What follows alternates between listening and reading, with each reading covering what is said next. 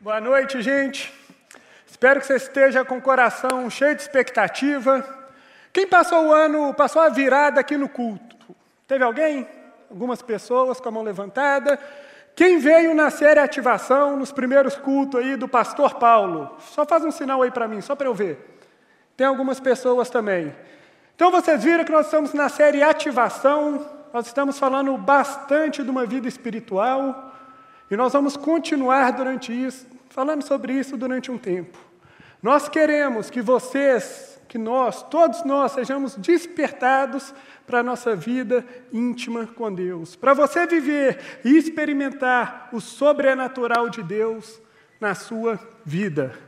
Você tem vivido uma vida íntima com Deus satisfatória? Faz um sinal para mim, se sua vida íntima com Deus está satisfatória. Vejo poucas mãos levantadas. Eu creio que a maioria das pessoas estão querendo experimentar algo mais de Deus. Agora, pode ser que tenha gente aqui que nem tenha vida íntima com Deus. E se você está aqui, você não tem vida íntima com Deus, e você quer passar a ter uma vida íntima com Deus, ou quer que sua vida íntima com Deus vá para um outro nível, eu queria te convidar a fechar seus olhos e orar. Uma oração bem simples, que você vai fazer aí no seu lugar. Você vai simplesmente fechar seus olhos e falar com Deus assim: Deus, eu estou aqui, e eu estou aqui com expectativa para aquilo que o Senhor quer fazer aqui nessa noite. Muda a minha vida íntima com o Senhor.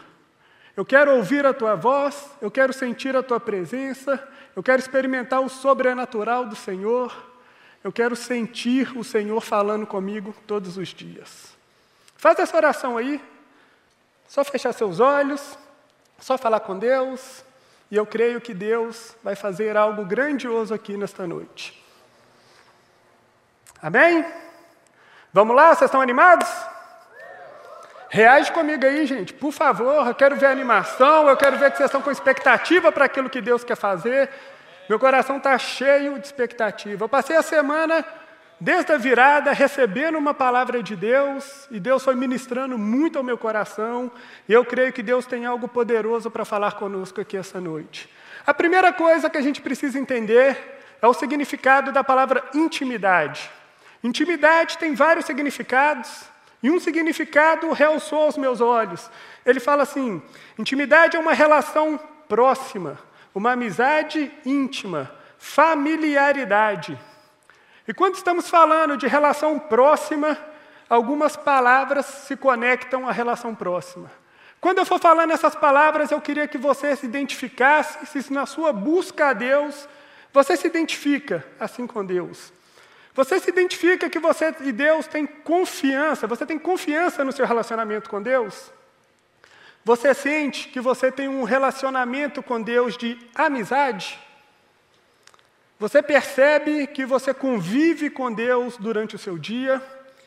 Você percebe que seus momentos com Deus também são momentos de descontração.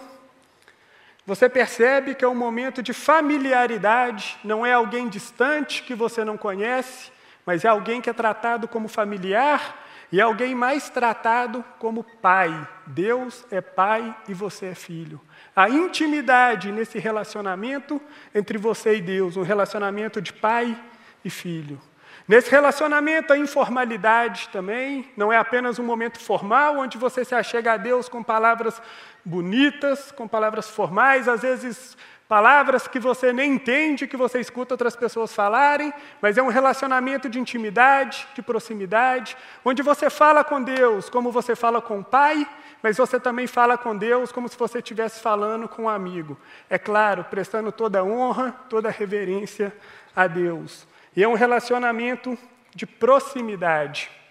Então eu queria te perguntar: você tem intimidade com Deus? Avalie aí no seu lugar qual que é o nível da sua intimidade com Deus. Se você pudesse dar uma nota de 0 a 10, qual nota você daria para a sua intimidade com Deus. Eu queria te convidar a abrir sua Bíblia em Gênesis, capítulo 2, a partir do versículo 4. Nós vamos ler alguns trechos do capítulo 2, depois nós vamos ali para o capítulo 3. Mas vamos começar a entender um pouquinho aí, desde o início, de quando Deus cria o homem e a gente começar a entender qual foi essa intimidade de Deus com o homem desde a criação do homem. Gênesis, comecinho da Bíblia, capítulo 2, a partir do versículo 4. Vamos lá. Essa é a história das origens dos céus e da terra, no tempo em que foram criados. Quando o Senhor Deus fez a terra e os céus, ainda não tinha brotado nenhum arbusto no campo, e nenhuma planta havia germinado, porque o Senhor Deus ainda não havia feito chover sobre a terra, e também não havia homem para cultivar o solo. Todavia brotava água da terra e irrigava toda a superfície do solo. Versículo 7, olha que lindo. Então o Senhor Deus formou o homem do pó da terra e soprou em suas narinas o fôlego de vida, e o homem se tornou um ser vivente. Primeira coisa que eu quero te falar aqui nesse texto: quem te criou foi Deus. Você foi criado por Deus. Você não é uma evolução de um macaco, você não é fruto de qualquer outra coisa que você tenha ouvido que possa falar sobre a criação do homem. A Bíblia é muito clara, nós fomos criados por Deus. Deus nos fez o pó da terra, Deus soprou em nossas narinas e gerou vida em nós. Versículo 8: Ora, o Senhor tinha plantado um jardim no Éden, para os lados do leste, e ali colocou o homem que formara. Ou seja, Deus tinha um lugar para o homem. Deus pegou o homem e colocou ele no jardim do Éden. Então o Senhor Deus fez nascer do solo todo tipo de árvores agradáveis aos olhos e boas para alimento. E no meio do jardim estavam a árvore da vida e a árvore do conhecimento do bem e do mal. Pula aí para mim lá para o versículo 15. Versículo 15. O Senhor Deus colocou o homem no jardim do Éden para dele, para cuidar dele e cultivá-lo. Versículo 16. O Senhor Deus ordenou ao homem: coma livremente de qualquer árvore do jardim, mas não coma da árvore do conhecimento do bem e do mal, porque do dia em que dela comer, certamente você morrerá. Eu já começo aqui a ver o cuidado de Deus com o homem. Deus cria o homem, Deus tem um lugar para o homem viver, Deus tem uma ordem para o homem, Deus cuida do homem, porque ele fala do que o homem pode aproveitar ali daquele jardim, e dá uma, uma orientação de um cuidado que o homem deveria ter ali. E o versículo 18 continua falando: Então o Senhor Deus declarou: Não é bom que o homem esteja só, farei para ele alguém que o auxilie e lhes corresponda. Gente, eu não sei vocês, mas eu já fico maravilhado de ver o cuidado de Deus com o homem. Deus cria, dá um lugar, dá uma ordem. Deus olha para o homem e vê que não é bom que o homem esteja só. Ou seja, Deus se preocupa com o homem desde a criação. Versículo 19: Depois que formou da terra todos os animais do campo e todas as aves do céu, o Senhor Deus trouxe ao homem para ver como lhes chamaria. E o, e o nome que o homem desse para cada ser vivo, esse seria o seu nome. Assim o homem deu nome a todos os rebanhos domésticos, às aves do céu, a todos os animais selvagens. Toda a vida não se encontrou para o homem alguém que o auxiliasse e lhe correspondesse. Então o Senhor Deus fez o homem cair em profundo sono, enquanto este dormia, tirou-lhe uma das costelas, fechando o lugar com carne. Com a costela que havia tirado do homem, o Senhor Deus fez a mulher e a levou até o homem. Eu queria que você prestasse atenção nesse aqui, o levou até o homem. Isso é um sinal de que Deus estava junto da mulher e do homem. Deus esteve presente com o homem desde que Deus criou o homem. Disse então o homem: Esta sim é osso dos meus ossos e carne da minha carne. Ela será chamada mulher, porque do homem foi tirada. Por essa razão, o homem deixará pai e mãe, se unirá à sua mulher, e eles se tornarão uma só carne. O homem e sua mulher viviam nus e não sentiam vergonha. Vocês conseguem perceber que Deus cria o homem, Deus se preocupa com o homem e Deus cuida do homem? Desde o início, desde que Deus criou, Deus cuidou e Deus se preocupou com o homem e ele estava ali com o homem. Vamos lá para o capítulo 3. Capítulo 3, nós vamos ler até o versículo 8. Vamos lá. Ora, a serpente era o mais astuto de todos os animais selvagens que o Senhor Deus tinha feito. E ela perguntou à mulher: Foi isso mesmo que Deus disse? Não comam de nenhum fruto das árvores do jardim? Respondeu a mulher à serpente: Podemos comer do fruto das árvores do jardim, mas Deus disse: Não comam do fruto da árvore que está no meio do jardim, nem toquem nele, do contrário, vocês morrerão. Disse a serpente à mulher: Certamente não morrerão. Deus sabe que no dia que dele comerem, seus olhos se abrirão e vocês, como Deus, serão conhecedores do bem e do mal. Quando a mulher viu que a árvore parecia agradável ao paladar, era atraente aos olhos, e além disso, desejável para dela se obter discernimento, tomou do seu fruto, comeu e o deu a seu marido, que comeu também. Os olhos dos dois se abriram e perceberam que estava nus. Então juntaram folhas de figueira para cobrir-se. Verso 8 e verso 9. Olha que coisa mais linda, verso 8 e 9. Ouvindo o homem e a mulher os passos do Senhor Deus que andava pelo jardim, quando soprava a brisa do dia, esconderam-se da presença do Senhor, Deus, entre as árvores do jardim. Mas o Senhor Deus chamou o homem perguntando: Onde você está? Você pode me perguntar, Rodrigo, o que tem de beleza no verso 8 e no verso 9? O que eu quero te falar é que Deus criou o homem, Deus criou a mulher, Deus deu um lugar, Deus se importou com eles. E de repente, homem e mulher pecam. Mesmo pecando, Deus vai ao encontro deles. Eu não sei o que, isso diz para você, mas muitas vezes eu percebo que o pecado faz com que a gente ache que Deus não nos ama e com que Deus não vai ao nosso encontro. O que eu quero te falar é: mesmo você pecando, Deus te chama, Ele quer ir ao seu encontro. Homem e mulher desobedeceram uma ordem de Deus, fizeram algo que não agradasse a Deus, e mesmo assim, Deus foi ao encontro deles. No versículo 9 diz: Mas o Senhor Deus chamou o homem perguntando: Onde você está? Eu não sei como está a sua vida diante de Deus, mas eu queria te dizer que nessa noite Deus está perguntando para você: onde você está? O seu pecado não afasta Deus de você. O seu pecado, ele está afastando você de Deus. A vergonha que você sente quando você peca, a culpa que você sente quando peca, está te afastando de Deus. Eu sei, nós vivemos em um mundo caído, fomos destituídos da glória de Deus, mas nós vivemos aqui na terra arrependendo dos nossos pecados, buscando a santificação e nos arrependendo, confessando nossos pecados para Deus, para sermos perdoados e confessando nossos pecados para os nossos irmãos, para sermos curados. Primeira coisa que eu creio que Deus quer falar aqui com a gente nessa noite é que nós não podemos nos esconder dele de maneira nenhuma. Meu irmão, se você tem vivido uma vida de pecado, se você acha que Deus não te ama, que Deus não quer ir ao seu encontro, não caia nessa mentira de Satanás. Deus, Ele te ama. E Deus quer ir ao seu encontro diariamente. Você é que tem que parar de fugir da presença de Deus. Você tem que parar de acreditar que quando você peca, Deus não te ama. A coisa que Satanás mais quer é que você acredite que você não é amado, que você não é filho, que você é pecador, e nós sabemos que nós somos, mas Satanás quer que a gente acredite que o sangue de Jesus não tem poder para nos lavar, para nos curar e para nos perdoar. Creia de todo o coração, o poder de Deus existe e ele está sobre a sua vida. Deus tem poder para te lavar, te curar, te perdoar e te salvar. Amém? Não deixe o pecado exercer o poder sobre vocês. Parem de entregar para Satanás a sua vida espiritual numa bandeja. Deus, diariamente, Ele quer ir ao seu encontro. Nessa noite, Deus está te chamando para ter um encontro com Ele, para viver uma vida de intimidade com Ele.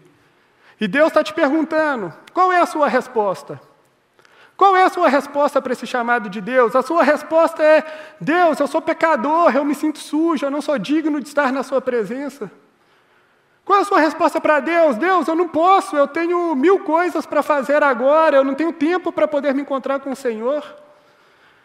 Minha vida está tão corrida, eu não consigo acordar meia hora mais cedo, mas consegue ficar meia hora a mais no Netflix assistindo um filme.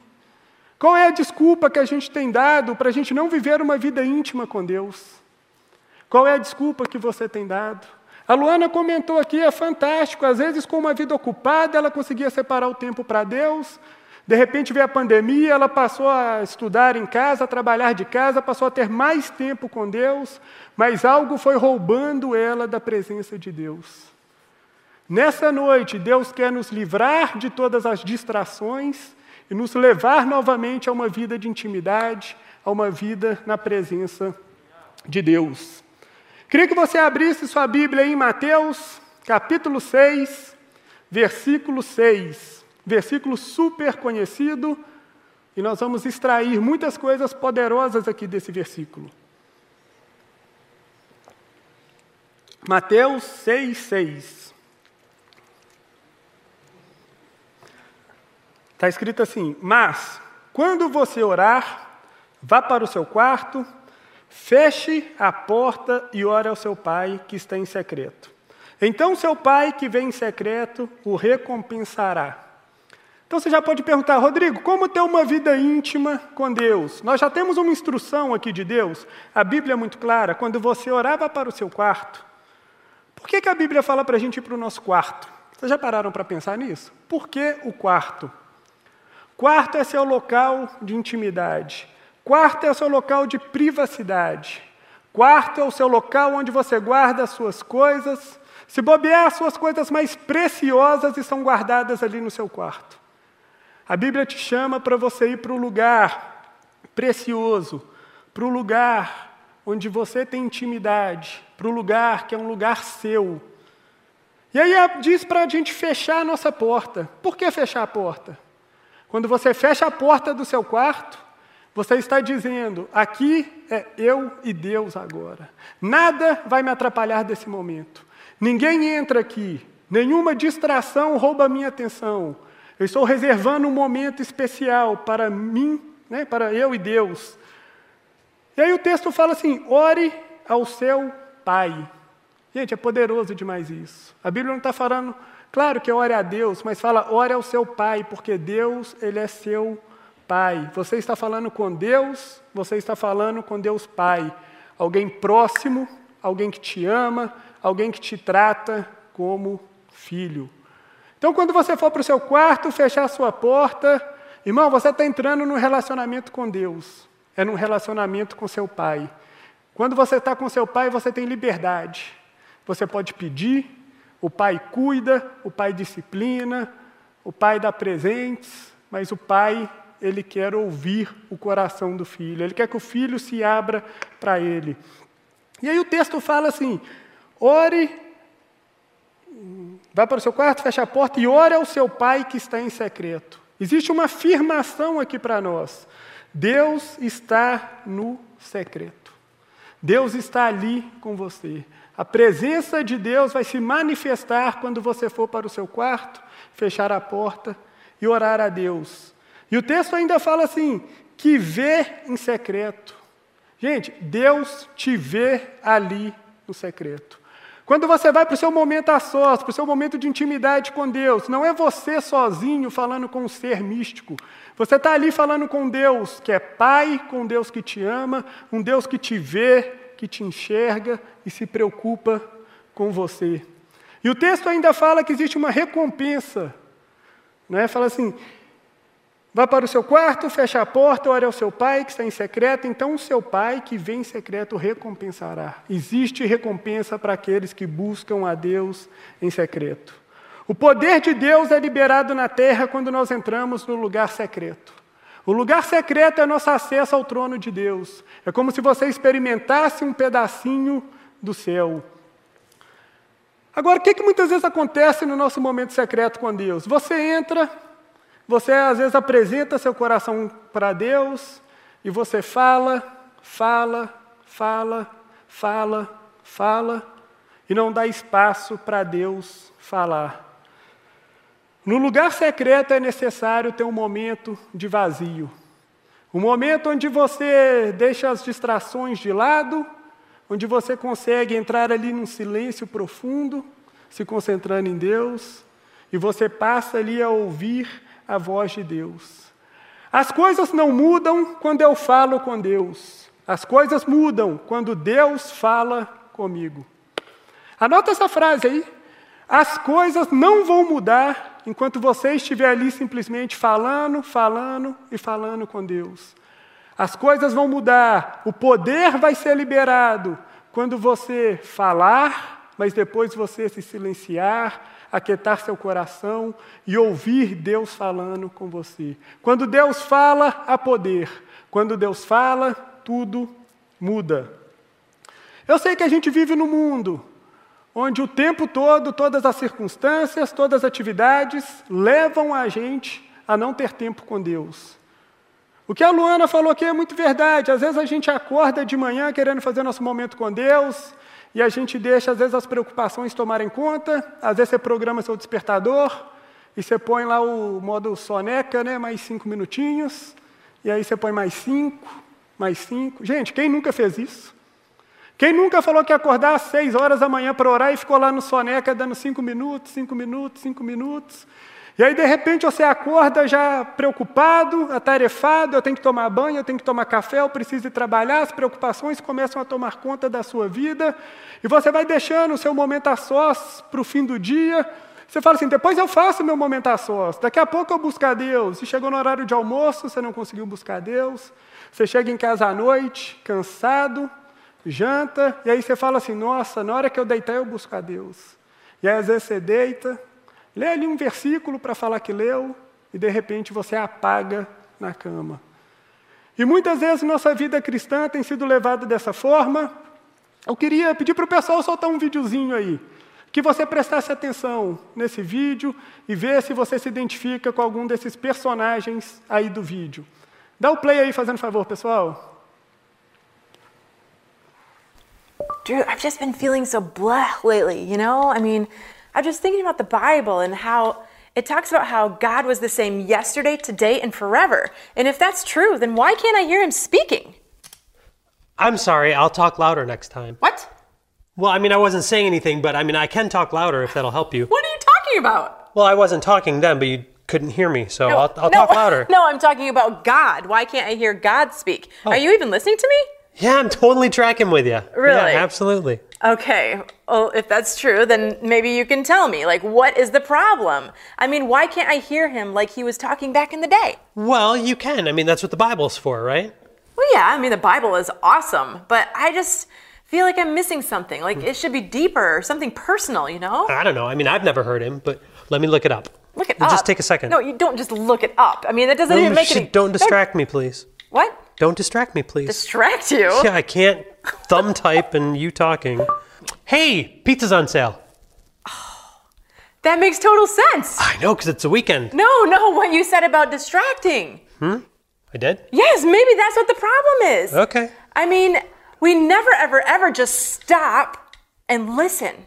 Well, no, you can't just stop. I mean, you've got to keep on living, right? And that's the whole point of life Yeah, is to I mean, live. you have to live. But I'm just saying, like, how do we expect to hear the Lord speaking unless we actually give him time to speak, right? Give him time. yes. Well, let me think. I don't have any time. I might be able to pencil him in next week, Thursday no, or something. No, no, no, no. Let's just try right now, okay? Let's just stop what we're doing and let's just listen and wait for him to speak.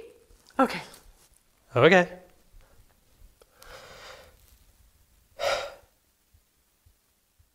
Okay, that was great. I got to go do laundry. No, no, no. no. You can't just do it in two seconds, okay? Well, that was time, No, right? no, no. Okay, like, look, just sit down, okay? Okay. And All we right. are just gonna stop and give time to God and let Him speak, okay? Okay. Okay.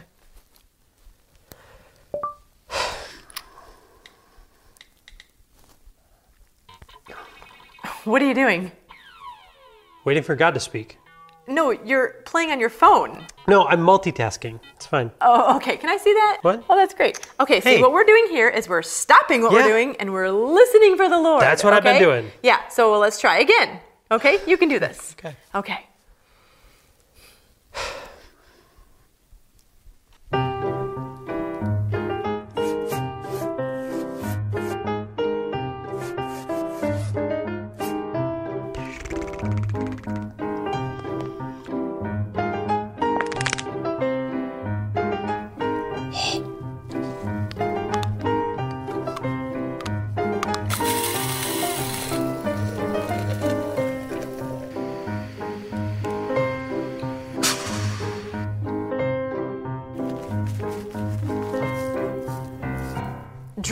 Is your problem? What? This is taking way too long and it's not even working. If you're not going to take this seriously, I'm going to go do it somewhere else. Take what seriously? Me waiting for God to talk to me? Come on, I told you God doesn't speak anymore.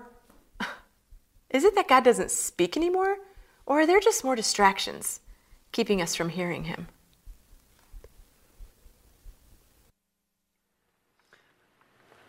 Você consegue identificar alguma semelhança com você em algum momento da sua vida com esse vídeo? Será que é Deus que não está falando mais? Ou será que é a gente que não consegue sequer parar um momento das nossas vidas para entrar no nosso quarto, fechar a porta, buscar a Deus e ouvir Deus falando com a gente? Às vezes você pode falar assim, Rodrigo, eu tenho tentado levar minha vida de intimidade com Deus, eu tenho tentado ir para o meu momento a sós, mas acontece algo, quando eu assento, eu abro minha Bíblia, eu coloco um louvor, um milhão de pensamentos começam a vir na minha cabeça. Eu começo a pensar nos meus problemas, nas minhas lutas, nas minhas dificuldades, as preocupações começam a vir à minha mente. Então eu queria te dar uma dica aqui hoje, para você usar no seu momento a sós. Assim que você se retirar para o seu quarto, leve um papel e leve uma caneta. Às vezes você vai colocar um louvor, você vai ler a Bíblia, e com certeza, com certeza não, pode ser que pensamentos venham à sua cabeça, coisas tentando te distrair da presença de Deus. E a dica que eu queria te dar é comece a listar essas coisas. Não pausa seu louvor, não, deixa o louvor tocando. Mas veio lá, estou com uma preocupação financeira. Anota, preocupação financeira. E aí, de repente, você vai se conectar no louvor de novo. Na hora que vier um outro pensamento, você anota. Ah, tem um familiar meu que está doente. Anota. Conectou no louvor, veio uma outra preocupação. Você anota no papel. Tudo que vier à sua mente, você começa a anotar na sua folha. Na hora que você sentir que você conseguiu se conectar ali com Deus, que você entrou na presença de Deus ali de uma forma legal, sobrenatural, você começa a apresentar para Deus tudo aquilo que você escreveu. Tudo aquilo que tem trazido preocupação à sua mente, tem te deixado ansioso, agitado, você começa a apresentar para Deus. Falando assim: Deus, eu tenho andado assim, está acontecendo isso. Tem um familiar meu doente, eu tenho preocupado, minha vida financeira está me trazendo muita preocupação. E toda aquela lista, que a princípio era uma lista daquilo que te impedia buscar a Deus, vai se tornar uma lista de oração. E você já vai ter ali inúmeros motivos para você orar a Deus. De repente você vai sentir sua mente tranquila para aproveitar esse momento a sós com Deus. Deixa eu te falar, eu sei que a gente vive num mundo muito agitado, numa correria, mas não é Netflix, não é filme, não são redes sociais, não são essas coisas que vão revitalizar a gente, não são essas coisas que vão trazer vida para a gente. Nada é mais edificante do que você ir para o seu secreto, você encontrar Deus e você ser ministrado por Deus. É isso que traz vida. É isso que traz a esperança de volta aos nossos corações. É isso que faz a gente viver uma vida cristã saudável, uma vida cristã com vida. Nada é mais poderoso do que você ir para o quarto, fechar a porta e orar a Deus, abrir a palavra, ler e meditar. É como se Jesus estivesse ali contigo, Rapidinho você vai começar a sentir o Espírito Santo falando com você, você vai sentir o Espírito Santo lavando o seu coração, você vai sentir o Espírito Santo de Deus tirando as suas preocupações, você vai sentir o Espírito Santo de Deus trazendo paz ao seu coração. Viver o momento a sós com Deus é sobrenatural.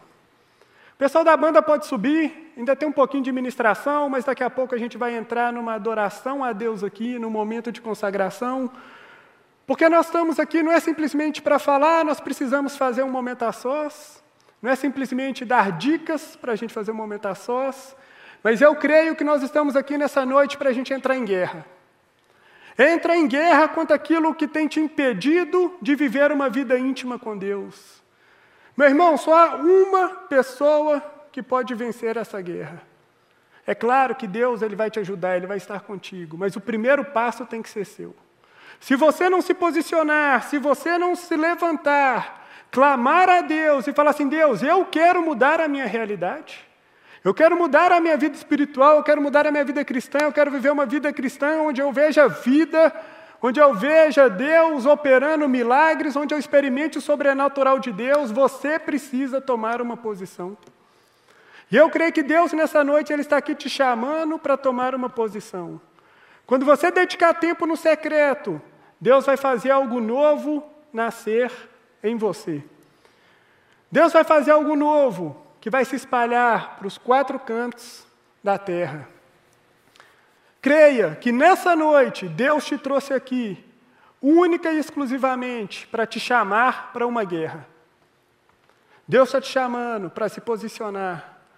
Se você não entendia qual era a importância de fazer um momento a sós, de andar em intimidade com Deus, às vezes você já entendeu, às vezes isso é muito simples. Às vezes você fala assim, Rodrigo, eu sei o que é momento a sós, eu faço momento a sós. Mas quando eu perguntei qual era seu nível de intimidade com Deus, né, no começo, poucas pessoas levantaram a mão falando que estavam satisfeitas com seu nível de intimidade a Deus. Então eu creio que você quer mais.